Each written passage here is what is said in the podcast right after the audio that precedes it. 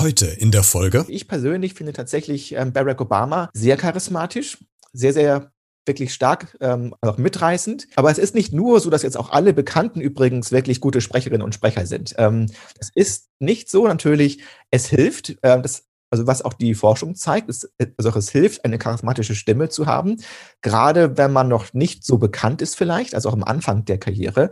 Aber wenn man erst einmal sozusagen ähm, also selbst eine gewisse Marke ist, dann spielt es keine so große Rolle mehr vielleicht, ähm, als wenn man noch am Anfang ist. Hallo und herzlich willkommen zu dieser neuen Podcast-Folge. Heute geht es um das, was du hörst, nämlich um die Stimme.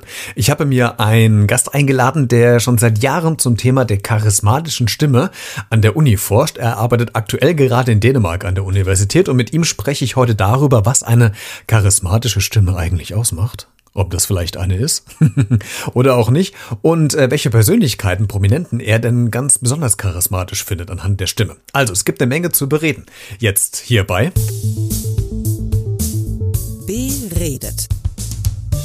Der Talk mit Christian Becker.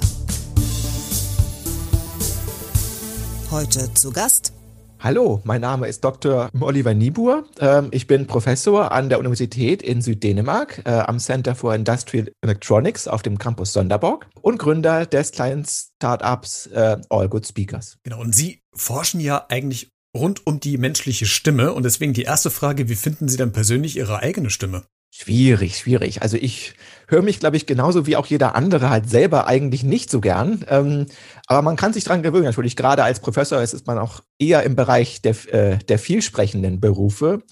Und deswegen, glaube ich, ist es durchaus in Ordnung, ähm, sich auch selber zu hören. Und, und irgendwann mag man sich selber tatsächlich ganz gerne. Haben Sie denn Ihre Stimme auch mal durch diesen äh, Stimmanalyse-Software durchgejagt? Und wenn ja, welche charismatischen Ratingpunkte haben Sie denn erreicht?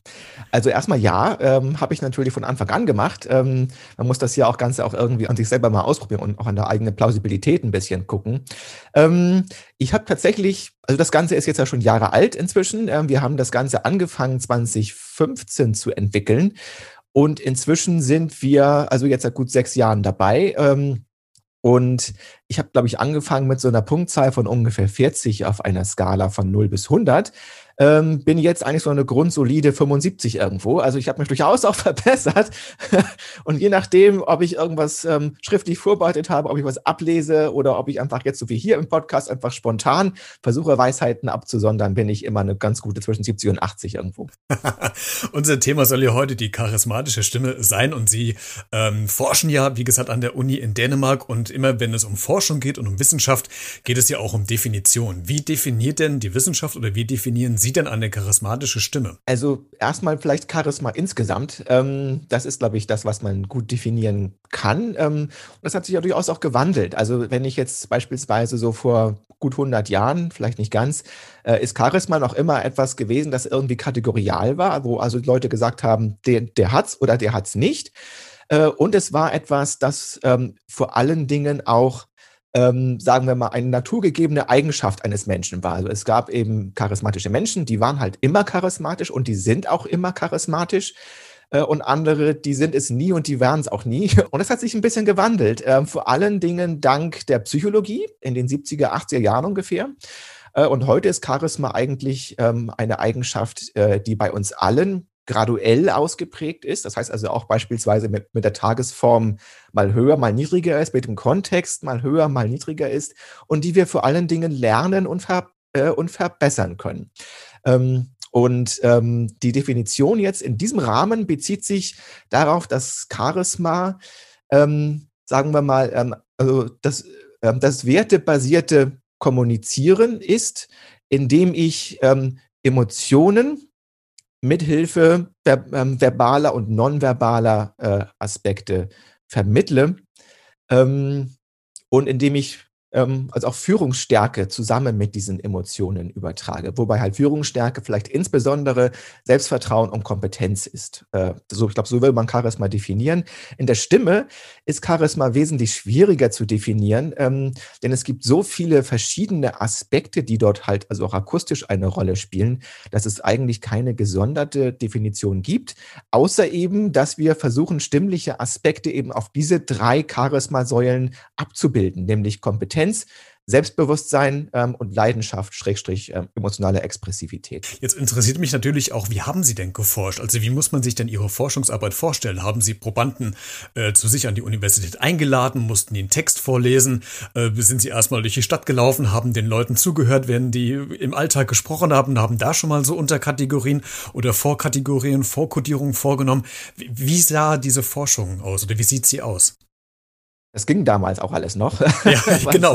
was Sie eben skizziert haben. Ähm, also tatsächlich war es von ein bisschen was, also, ähm, von, also auch so von allem, was wir, äh, was wir da tatsächlich gemacht haben. Ähm, wir haben zum einen ähm, angefangen damals mit uns mit ähm, Leuten der, ähm, der jeweiligen Sprachgemeinschaften zu beschäftigen, bekannten Leuten. Also beispielsweise, wir haben ähm, in die verschiedenen Kulturen, in die verschiedenen Länder geguckt, ähm, nach Brasilien, nach USA, China, Indien, aber natürlich auch nach Europa, also sprich ähm, Italien, Frankreich, Dänemark, Deutschland, England. Überall, wo die Leute gesagt haben, guck mal, das ist eigentlich ein ganz guter Sprecher. Und das ist vielleicht so kein so richtig guter Sprecher. Ähm, und da haben wir dann zunächst einmal geguckt, was haben eigentlich die gemeinsam, von denen eine Sprachgemeinschaft sagt. Die sind entweder, sagen wir mal, recht gut oder eben vielleicht nicht so gut. Ähm, und dadurch sind wir auf ein gewisses Grundverständnis von dem gelangt, was, ähm, was die akustischen Komponenten sein könnten. Also sagen wir mal, die Stellschrauben, an denen ich drehen kann, wenn ich mehr oder weniger charismatisch klinge.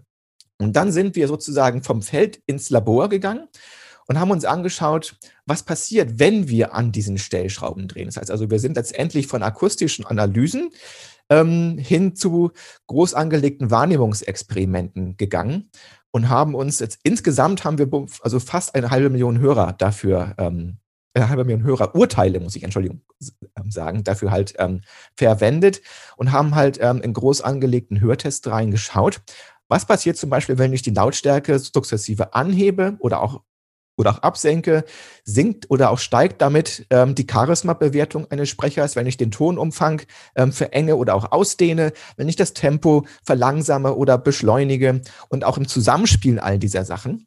Und durch, und durch diese beiden Komponenten, also zum einen anschauen, was haben Sprecher gemeinsam, die als mehr oder weniger charismatisch gelten, und zum anderen aus diesen Laborexperimenten ähm, heraus, wie werden Sprecher für, für, für verschiedene kontrolliert manipulative ähm, Eigenschaften ver, ähm, bewertet.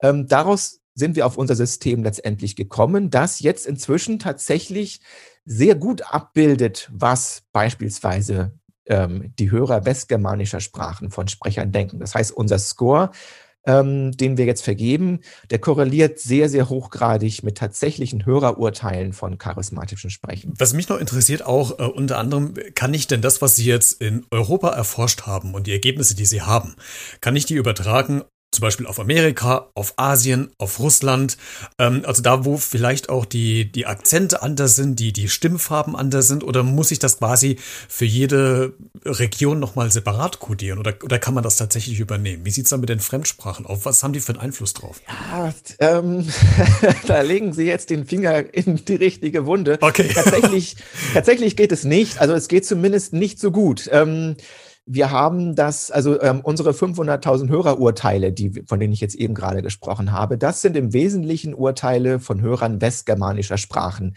bei denen ist sozusagen dieser Algorithmus trainiert und dementsprechend bildet er genau das ab. Also das heißt, also er bildet ähm, das Hörerverhalten, ähm, die Sprecherbewertung durch Hörer für beispielsweise Deutsch, für Englisch, für Holländisch, recht gut ab.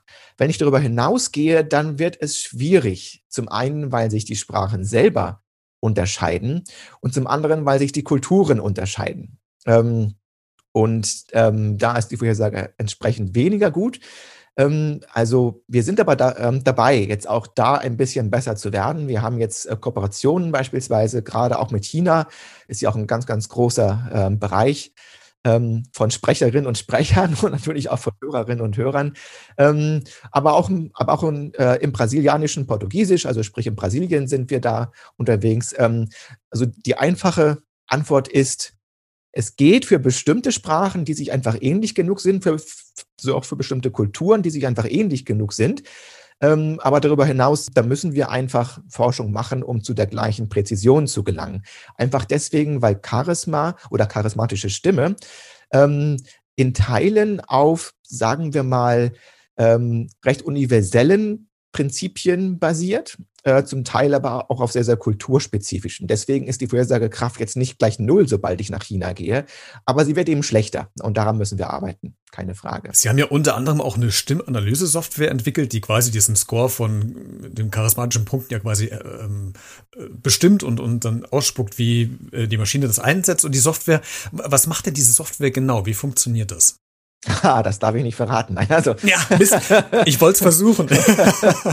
ja, guter Versuch. Nein, also ähm, diese Software im Grunde genommen, was sie tut, ist, ähm, wir nehmen eine Stimmprobe ähm, eines Menschen. Ähm, das sollten halt Minimum 40 Sekunden sein. Wir sagen immer 40 Sekunden, das kann sich halt kaum jemand merken, sagen wir immer ganz gerne auch eine gute Minute. Nach oben hin ist es offen, also wir können auch eine Stunde analysieren. Das wird halt mit der Zeit immer stabiler, was wir halt ähm, dort auch messen. Also ähm, die Mittelwerte, die pendeln sich so ein. Deswegen halt sagen wir, es muss so eine gute Minute sein. Ähm, auf der Basis dann wird es relativ robust. Ähm, und diese Stimmprobe zerlegen wir in bis zu, bis zu 16 Kenngrößen bis zu 16 Parameter des stimmlichen Signals. Das sind beispielsweise ähm, Aspekte von der Stimmtonführung, also ähm, die, die Stimmtonhöhe, der Stimmtonumfang, äh, wie tief ich falle, auch am Ende so, ähm, so von Äußerungen zum Beispiel. Da ist Tempo mit drin, da sind bestimmte Lautstärke-Aspekte mit drin, Betonungsstärken sind mit drin, ähm, Stimmqualitäten sind mit drin bis hin zu, und das ist jetzt auch relativ neu, dass wir daraus in gewissen Grenzen ähm, abschätzen können, wie groß und ähm, sagen wir mal, wie körperlich äh, attraktiv ein Sprecher ist, weil eben auch das halt auch indirekt natürlich damit ähm, eine Rolle spielt, also, äh, also wie kompetent ich wahrgenommen werde. Ähm, also das, das nehmen wir auch mit. Also auch solche Maße spielen dort eine, ähm, eine Rolle. Wir können auch Leute trainieren, dazu auch so ein bisschen größer zu klingen, als sie beispielsweise sind. Das ist auch ganz interessant.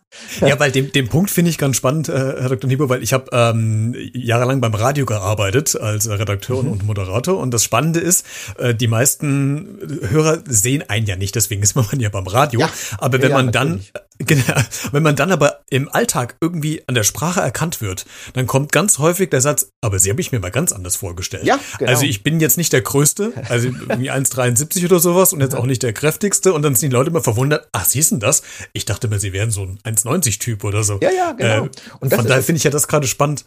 Das ist eine wirklich große Kunst ähm, und das können viele nicht und das bringen wir Leuten also auch bei, dass sie eben genau ein bisschen größer klingen, als sie tatsächlich sind. Und das liegt eben auch mit Eigenschaften zusammen, die in der Stimme sind. Ähm, aber nicht nur, sondern das hängt auch was mit der Aussprache zusammen. Ähm, also wie beispielsweise, wie, äh, wie deutlich, ähm, ähm wie, ist das, wie ist das Verhältnis ähm, von Sprechtempo zu Aussprachegenauigkeit bei Konsonanten, bei Vokalen. Ähm, auch das prägt äh, beispielsweise, wie wir halt die Körpergröße wahrnehmen, sogar wie, wie wir das Gewicht wahrnehmen. Vielleicht eine, vielleicht eine kleine eine kleine, ähm, oder sagen wir mal ein bisschen was, also auch eine Beruhigung für die weiblichen Hörerinnen äh, von Ihrem Podcast. Ähm, das Gewicht von Frauen ist tatsächlich also auch am schwersten abzuschätzen aus der Sprachakustik von allem. Also am besten geht ähm, die Körpergröße der Herren und am schlechtesten ist das Gewicht von Frauen einzuschätzen. Jetzt könnte ich mir vorstellen, diese Software, ähm, die könnte doch theoretisch auch sehr interessant sein für, für Firmen. Äh, gerade jetzt zu Corona-Zeiten, wo ja ganz viele Gespräche über Telefon oder wie wir das jetzt gerade machen, über Zoom-Konferenzen geführt werden werden, gerade was vielleicht auch Vorstellungsgespräche, Einstellungsgespräche ähm, betrifft, wenn neue Mitarbeiter gesucht werden. Ist denn schon mal oder ist die freie Wirtschaft dann auch mal auf Sie zugekommen, um zu sagen, kann man diese Software so programmieren, dass wir anhand äh, des Einsatzes der Software während des Gespräches festlegen können, ob dieser Mitarbeiter in das Team passt oder generell in unsere Firma passt? Geht das? Macht man das oder ist das noch ein bisschen Zukunftsmusik? Nein, es ist keine Zukunftsmusik. Also tatsächlich macht man das. Ähm, das machen auch nicht nur wir inzwischen. Also ähm, es wird tatsächlich auch immer gefragter, äh, muss ich tatsächlich sagen. Ähm, und ähm, ja, also es ist, das ist inzwischen ein, ist auch ein wirklich großer Zweig. Zum einen sagen wir mal darin, dass wir bereits Leute als relativ ähm, hochpotenzialmäßig ähm, für, für sowas einschätzen können, äh, wie Callcenter beispielsweise, Callcenter-Aktivitäten oder, oder, auch, oder auch Pressesprecher. Und zum anderen, dass wir sie dahingehend weiterbilden können, dass sie eben noch besser werden, als sie jetzt bereits sind. Ähm, Das ist so. Ähm, und ähm, ich habe ja vorhin schon kurz gesprochen. Wir haben 2017 aus diesen Forschungsaktivitäten, die wir eigentlich mal für die eigenen Unikurse ähm, gemacht haben, eine kleine Firma ausgegründet, ähm, All Good Speakers oder im deutschen Zweig charismatischer.de, wenn ich das kurz einfach mal so sagen darf. Ähm, Absolut klar. ähm, und äh, dort ist es inzwischen so, dass halt die Nachfrage so groß ist, dass wir jetzt bereits Leute angestellt haben und dass wir einen Teil unserer Forschungsgelder, die wir jetzt wiederum direkt ausgeben für die weitere Forschung, aus diesen ganzen kommerziellen ähm, also auch Einnahmen äh, bestreiten können. Äh, erfreulicherweise tatsächlich. Spannend. Also sollte man sich darauf vorbereitet sein, dass wenn man so einen Videocall macht oder eine Telefonkonferenz, dass eventuell eine Software im Hintergrund mitläuft und einen selbst noch analysiert. Jetzt weiß man ja aus der Psychologie, Herr Dr. Niebo, dass äh, ein Mensch, wenn man einen anderen Menschen sieht, innerhalb von Sekunden weiß, ob der oder diejenige einem sympathisch ist. Wie ist das denn mit der Stimme? Geht das mit der Stimme vielleicht schneller? Also wann entscheide ich denn als Mensch, wann mir eine Stimme sympathisch ist oder wann nicht? Ist das die gleiche Zeitspanne, wie wenn ich jemanden physisch sehe? Oder gibt es da Unterschiede? Weiß man da was? Ähm, die ist sogar tatsächlich vielleicht ein bisschen schneller. Ähm, ich müsste vielleicht generell mal eine Lanze brechen für die Stimme auch an dieser Stelle. es ist nämlich so, dass die, dass, dass die vielfach auch einfach mal so ein bisschen unterschätzt wird. Also da, meine, ähm, die meisten Leute können halt sprechen und die meisten Leute, die haben auch eine Stimme und denken sich immer, na ja gut, das ist halt meine Stimme. So, ähm, und die ist halt so und daran muss ich auch nicht großartig arbeiten. Aber man kann daran wirklich viel arbeiten und nicht nur dann, wenn man halt auch Sänger ist, sondern äh, auch mit den verschiedensten Aspekten des Lebens. Und die Stimme ist letztendlich unser Aushängeschild für eine ganze Reihe so von Sachen. Also ob wir ob wir Mann oder Frau sind, ob wir alt oder jung sind, ob wir nüchtern oder betrunken sind. ähm, die Stimme ist auch dabei das allererste, was beispielsweise betroffen ist. Ähm, ähm, ob, wir, äh, ob wir gestresst sind oder ob wir ruhig sind, all das steckt sofort in der Stimme drin. Und die Stimme ist obendrein unser alt, unser, äh, unser ältestes akustisches Kommunikationsmittel. Also wir haben halt alle schon äh, äh, oder hm gemacht, lange bevor wir langweilige Sachen hatten wie Wörter und Syntax und so ein, und so ein Kram. Ähm, und deswegen sind wir einfach, sagen wir mal, auch evolutionär darauf, ge äh, darauf getrimmt, ähm, stimmliche Eigenschaften ähm, in Bruchteilen von Sekunden fast letztendlich aus diesen Daten zu extrahieren. Also äh, aber wir sind also extrem schnell darin zu erkennen, wie ist derjenige gerade drauf, äh, was ist das für einer, wie, ähm, so wie groß, wie alt, wie gesund, äh, welches Geschlecht hat der und das macht auch die Stimme im Bereich Charisma letztendlich so mächtig. Jetzt auf Ihre Frage, Sympathie ist jetzt nicht direkt Charisma. Ähm, es ist höchstens ein bisschen damit auch indirekt natürlich korreliert. Ähm, aber beispielsweise ähm, das erste Hallo kann schon ähm, prägend sein darüber, ob ich jemandem gefallen kann oder, ähm, oder nicht. Im Bereich von Charisma, das ist ja ein bisschen komplexeres äh, Phänomen, wo halt auch ähm, andere Aspekte außer er oder sie gefällt mir oder auch nicht eine, also auch eine Rolle spielen, nämlich Kompetenz ähm, etc. Da dauert es ein bisschen länger, ähm, aber auch dort ähm, zeichnet sich ab, dass das im Bereich von maximal einer, also auch von, so von gut 30 Sekunden liegt, tendenziell eher ein bisschen drunter. 15, 30 Sekunden, das würde ich sagen, ist so die Zeitspanne, ähm, bei der wir sagen, da habe ich mir jetzt ein Urteil gebildet über das Sprechercharisma zum Beispiel. Wenn wir ähm, uns Menschen mal anschauen, wir haben verschiedene Sinne. Es gibt ja auch äh, Personen unter uns, die nicht alle Sinne ausgeprägt haben, also äh, blind, Taubheit, äh, stumm. Ähm, man weiß ja auch, dass äh, der Körper äh, das versucht auszugleichen. Also wenn jemand äh, blind ist, dann äh, versuchen die anderen Sinne das dementsprechend ähm, auszugleichen. Wissen Sie oder haben Sie da vielleicht eine, eine, Tendenz zu, was mit blinden Menschen ist, die ja ganz stark auf, auf ähm, Gehör äh, angewiesen sind, um sich zu orientieren? Nehmen denn blinde Menschen Stimmen anders wahr, sensibler, höher, genauer, schärfer, als wir die ganz normal sehen können? Wissen Sie da irgendwas? Ähm, nein. also aus wissenschaftlicher Präzision müsste ich jetzt sagen, nein, da, da weiß ich nichts. Ich habe also, aber natürlich habe ich eine gewisse Intuition, ähm, dass das so sein kann. Also es gibt beispielsweise Forschung und da wiederum weiß ich viel dazu aus dem Bereich der Musik. Also ähm, dass die Beschäftigung von Musik ähm, nicht nur die Produktion von Stimme und von stimmlichen Aspekten verstärkt, sondern auch ähm, die Wahrnehmung von stimmlichen Aspekten. Also beispielsweise, ähm, man ist wesentlich besser darin, ähm, ähm, intonatorische Muster anderer Sprachen ähm, zu hören ähm, und auch zu imitieren. Man ist besser darin, Tonhöhenunterschiede im Bereich der Melodie, ähm, also, also auch der Sprechmelodie, äh, zu erkennen Und dann ist es zumindest plausibel anzunehmen, dass es bei, de, dass es, äh, bei den blinden Menschen eine ähnliche Leistungssteigerung gibt. Bekannt ist mir dazu allerdings nichts. Okay. Äh, welche Stimme von welcher prominenten Person finden Sie dann besonders charismatisch? Ah, das ist wirklich, das ist schwierig. Das wechselt auch mal so ein bisschen. Ähm, ähm, also letztendlich ist, glaube ich, die, ähm, die Tagesform, von der ich jetzt auch eingangs gesprochen habe, die gibt es nicht nur auf der Sprecherseite, sondern vielleicht auch so ein bisschen auf der, ähm, auf der Hörerseite. Ich persönlich finde tatsächlich ähm, Barack Obama sehr charismatisch, sehr, sehr wirklich stark, ähm, also auch auch mitreißend. Ich habe jetzt unlängst mit einer Kollegin ähm, Analyse vom, ähm, so von Benjamin ähm, Netanyahu gemacht. Ähm, und da finde ich auch, also der hat tatsächlich eine ganze Menge drauf. Das ist sehr, sehr gut. Stimmlich jetzt. Ich verstehe ja nicht, was, was er halt sagt, aber halt, also auch stimmlich finde ich ihn wirklich sehr, sehr gut. Und ansonsten glaube ich, ja, Jenny, äh, Jenny Rometty, die frühere Leiterin ähm, so, ähm, so von IBM, ist auf der, ist auf der auf der Frauenseite wirklich stark. Ähm, und es, aber es ist nicht nur so, dass jetzt auch alle Bekannten übrigens wirklich gute Sprecherinnen und Sprecher sind. Ähm, das ist nicht so natürlich. Es hilft, äh, das, also was auch die Forschung zeigt, ist, also es hilft, eine charismatische Stimme zu haben, gerade wenn man noch nicht so bekannt ist vielleicht, also auch am Anfang der Karriere.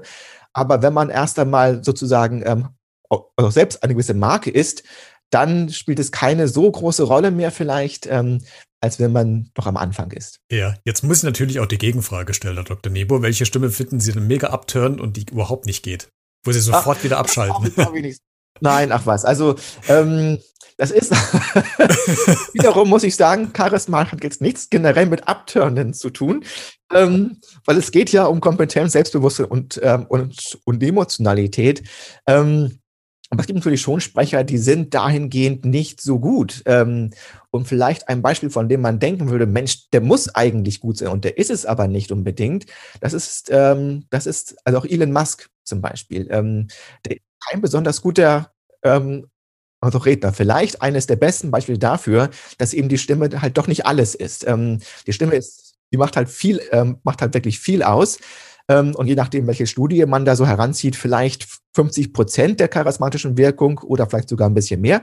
Ähm, aber es ist halt nicht alles. Ähm, und Elon Musk ist jetzt also auch in meinen Ohren kein so wahnsinnig guter Redner, aber das trifft auf mich an einigen Tagen auch zu. Also ähm, es ist auch immer so ein bisschen das Problem natürlich, auch wenn wir jetzt grundsätzlich mal so Leute messen. Also wir haben immer bloß einen kleinen Ausschnitt aus der Gesamtleistung eines Sprechers und der kann natürlich mal mehr und mal und äh, mal weniger gut ausfallen und vielleicht mal mehr und mal weniger äh, repräsentativ sein. Ähm, vielleicht auch noch, wenn ich das noch kurz mal anfügen darf, ähm, es gibt auch Sprecher, die sind sehr kompetent, aber denen fehlt ähm, die Leidenschaft. Ähm, und einige Leute, die legen darauf wesentlich mehr und, und andere nicht. Ähm, Angela Merkel zum Beispiel ist eigentlich extrem charismatisch, wenn es darum geht, ähm, Kompetenz durch ihre Stimme zu signalisieren. Ihr fehlt immer so ein bisschen die Komponente äh, so von Leidenschaft, von emotionaler Expressivität. auch spannend, dass Sie auf Angela Merkel kommen, da hätte ich Sie auch noch gefragt, aber das haben wir da schon, äh, schon quasi abgearbeitet. Könnte Ihre Software auch äh, herausfiltern, wann jemand in der Stimme während des Sprechens lügt? Nee, das tut sie nicht. Ähm, aber natürlich gibt es da, dazu Forschung. Ähm, es gibt dazu Forschung, ähm, die genau darauf abzielt. Und tatsächlich, wir haben das mal gemacht. Ähm, in Dänemark in, ich glaube, 2016 war das. Da haben wir einfach mal ähm, Wer wird Millionär nachgestellt ähm, und haben dort den Leuten also Antwortkarten, also dem Moderator halt diese Frage-Antwortkarten ge gegeben und wir konnten anhand der stimmlichen Parameter feststellen, ähm, welche Antwort die richtige war. Und zwar komischerweise nicht aus den Buchstaben. Also man sagt ja immer, ist es A, B, C oder D. Und es liegt nicht in den Buchstaben, sondern es liegt wirklich in der Antwortalternative, die ich den Leuten sage. Ähm, dort, dort, dort zeigt sich, welche Antwort ähm, die richtige ist, wenn ich sie eben nicht also auch nicht durchscheinen lassen darf. Das heißt, ich bin also als, als der Moderator in der Situation, ich kenne die richtige Antwort, weil sie halt auf diesem, auf diesem Zettel steht, aber ich darf sie natürlich nicht verraten. Das erzeugt Stress und diesen Stress wiederum, den kann man messen. Äh, und daraus können wir ablesen, welche Antwort die richtige ist. ähm, sogar mit fast ich glaube, mit fast 87-prozentiger Wahrscheinlichkeit haben wir das damals hinbekommen. Und das Interessante natürlich ist, dass halt ähm, je höher das, ähm, das Preisniveau steigt, das heißt also, ähm, also beispielsweise bei der, ähm, also auch bei der halben Million Euro Frage, ist dieses Stressniveau höher und es ist noch wesentlich einfacher, dann zu messen, welche Antwort die richtige ist. Also das ist tatsächlich ziemlich kurios. Natürlich wissen wir jetzt nicht, und man hat es uns auch damals nicht verraten, wir hatten nur kurz äh, geschrieben, auch an der RTL, ob der Moderator eigentlich die richtigen Antworten kennt oder nicht. Ähm, ähm, aber da sind wir nicht, nicht wirklich großartig weitergekommen. Aber im, im Grunde würde das ja bedeuten, dass irgendwann doch die Politiker doch zittern müssten. Ja, vielleicht auf diesem Niveau schon. Ähm, natürlich braucht man dafür auch eine Vergleichsgrundlage. Und jetzt in unserem Experiment wussten wir ja, wann und welche Antworten der Moderator kennt und nicht ähm, und, und, und eben nicht verraten darf und welche nicht. Ähm, und es gibt auch andere Untersuchungen aus den USA, das, das, das ist ein bisschen anders gemacht worden, ähm, von Julia Hirschberg und Kollegen äh, an der Columbia. Äh, und dort ging es noch mit so, ich glaube, irgendwo 60 bis 70 prozentiger Wahrscheinlichkeit. Aber auch dort hat der Mensch, äh, also auch dort hat ähm, die Maschine den, den Menschen geschlagen. Also die Maschine konnte besser raushören, wer lügt als, als, der, als der Mensch anhand der stimmlichen Aspekte. Es ist nur so, dass also ähm, Wahrscheinlichkeiten von 70, 80 und vielleicht sogar 90 Prozent weit unterhalb dessen sind, was man als eine gerichtsverwertbare Messung bezeichnen würde, weil die muss schon fast bei 100 Prozent liegen. Äh, Herr Dr. Niebo, die letzte Frage, was sagt denn der Experte zu meiner Stimme? Sehr gut. Sehr gut. Ähm, Sie hatten ja schon selber gesagt, ähm, also, dass Sie häufiger mal gesagt werden, Mensch, aber Sie klingen aber größer. Ähm, ich habe Sie jetzt natürlich nicht durchgemessen, ähm, aber ähm, ich vermute aufgrund, weil ich jetzt auch ein bisschen halt so weiß, wie das System halt so arbeitet und worauf es guckt, dass Sie auch bei uns als weit größer als 1,73 also auch herauskommen würden. ähm, und ähm, auch ansonsten, was die Aspekte der stimmlichen Führung angeht, äh, Stimmtonhöhe, Sprechtempo, ähm, Lautstärke, Niveau, ähm, die, die gewisse ähm, Sonorität, die, die, da in der Stimme drin steckt, ähm, da würde ich auch sagen, da sind sie bestimmt irgendwo weit in dem oberen Drittel äh, unserer Leute, wahrscheinlich sogar auch im oberen Viertel der Leute. Also ich muss immer sagen, unser Score gibt ja an, wie viele von all den Leuten, also auch, ein Prozent, die das jetzt bereits jemals durchlaufen haben, sind schlechter als sie. Also ein Score von 75 würde heißen, 75 Prozent aller Leute sind schlechter als sie. Äh, und ich glaube, da kommen sie irgendwo hin in dem Bereich, definitiv. Alles klar. Ich war letztes Jahr in Dänemark. Falls ich nächstes Jahr oder dieses Jahr nochmal in Dänemark bin, dann komme ich mal vorbei und dann ähm, sehr gerne. wir das mal. sehr, sehr gerne. Herzlich eingeladen an die Süddänische Universität. Das ist auch ein wirklich wunderschöner Campus in Sonderburg. Ich kann es sehr, sehr empfehlen. Super. Herr Dr. Niebuhr, ich danke Ihnen sehr, dass Sie sich heute Zeit genommen haben, um mit mir über die charismatische Stimme zu sprechen. Es war sehr, sehr interessant und eindrucksvoll, wie Sie geforscht haben und was Sie herausbekommen haben. Vielen Dank für Ihre Zeit und viele Grüße nach Dänemark. Dankeschön und noch schöne Grüße nach Kassel zurück. Wenn du noch etwas zu dieser Podcast-Folge sagen willst, also kommentieren willst oder ein Feedback abgeben willst, dann mach das gerne per E-Mail an b-redet.gmx.de oder aber melde dich einfach über die äh, Social-Media-Kanäle wie Facebook, Twitter, Instagram und so weiter. Da findest du mich auch. Oder du kannst mir auch eine Sprachnachricht schicken an die äh, B-Redet-Handynummer. Alle Infos dazu findest du auch in den Show Notes. Wir hören uns nächste Woche Donnerstag wieder. Bleibt gesund und bleibt neugierig.